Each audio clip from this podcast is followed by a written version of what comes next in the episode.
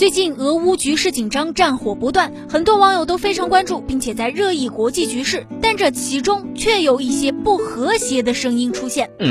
二十五号，微博方面表示，站方发现有极个别网友发布“俄乌战争持久化”“乌克兰美女来中国”等具有恶俗调侃、宣扬对立意味的不恰当、不友善言论。此外呢，还有一些网友在外方使馆机构微博之下发布攻击、谩骂、宣扬仇恨、引战带节奏等不良言论。对对此，站方坚决予以处置。目前呢，微博已经对一千多条相关内容进行处理，对近两百个账号视程度采取扣除信用分、至禁言三十天的处置。不仅仅是微博呀，抖音、微信当中也出现了类似言论。有人发布诸如俘虏乌克兰美女等视频，有人发布去乌克兰参战可以获得学分、乌克兰美女来中国等虚假信息及恶俗调侃。对于这些网民，抖音和微信均做出了处理。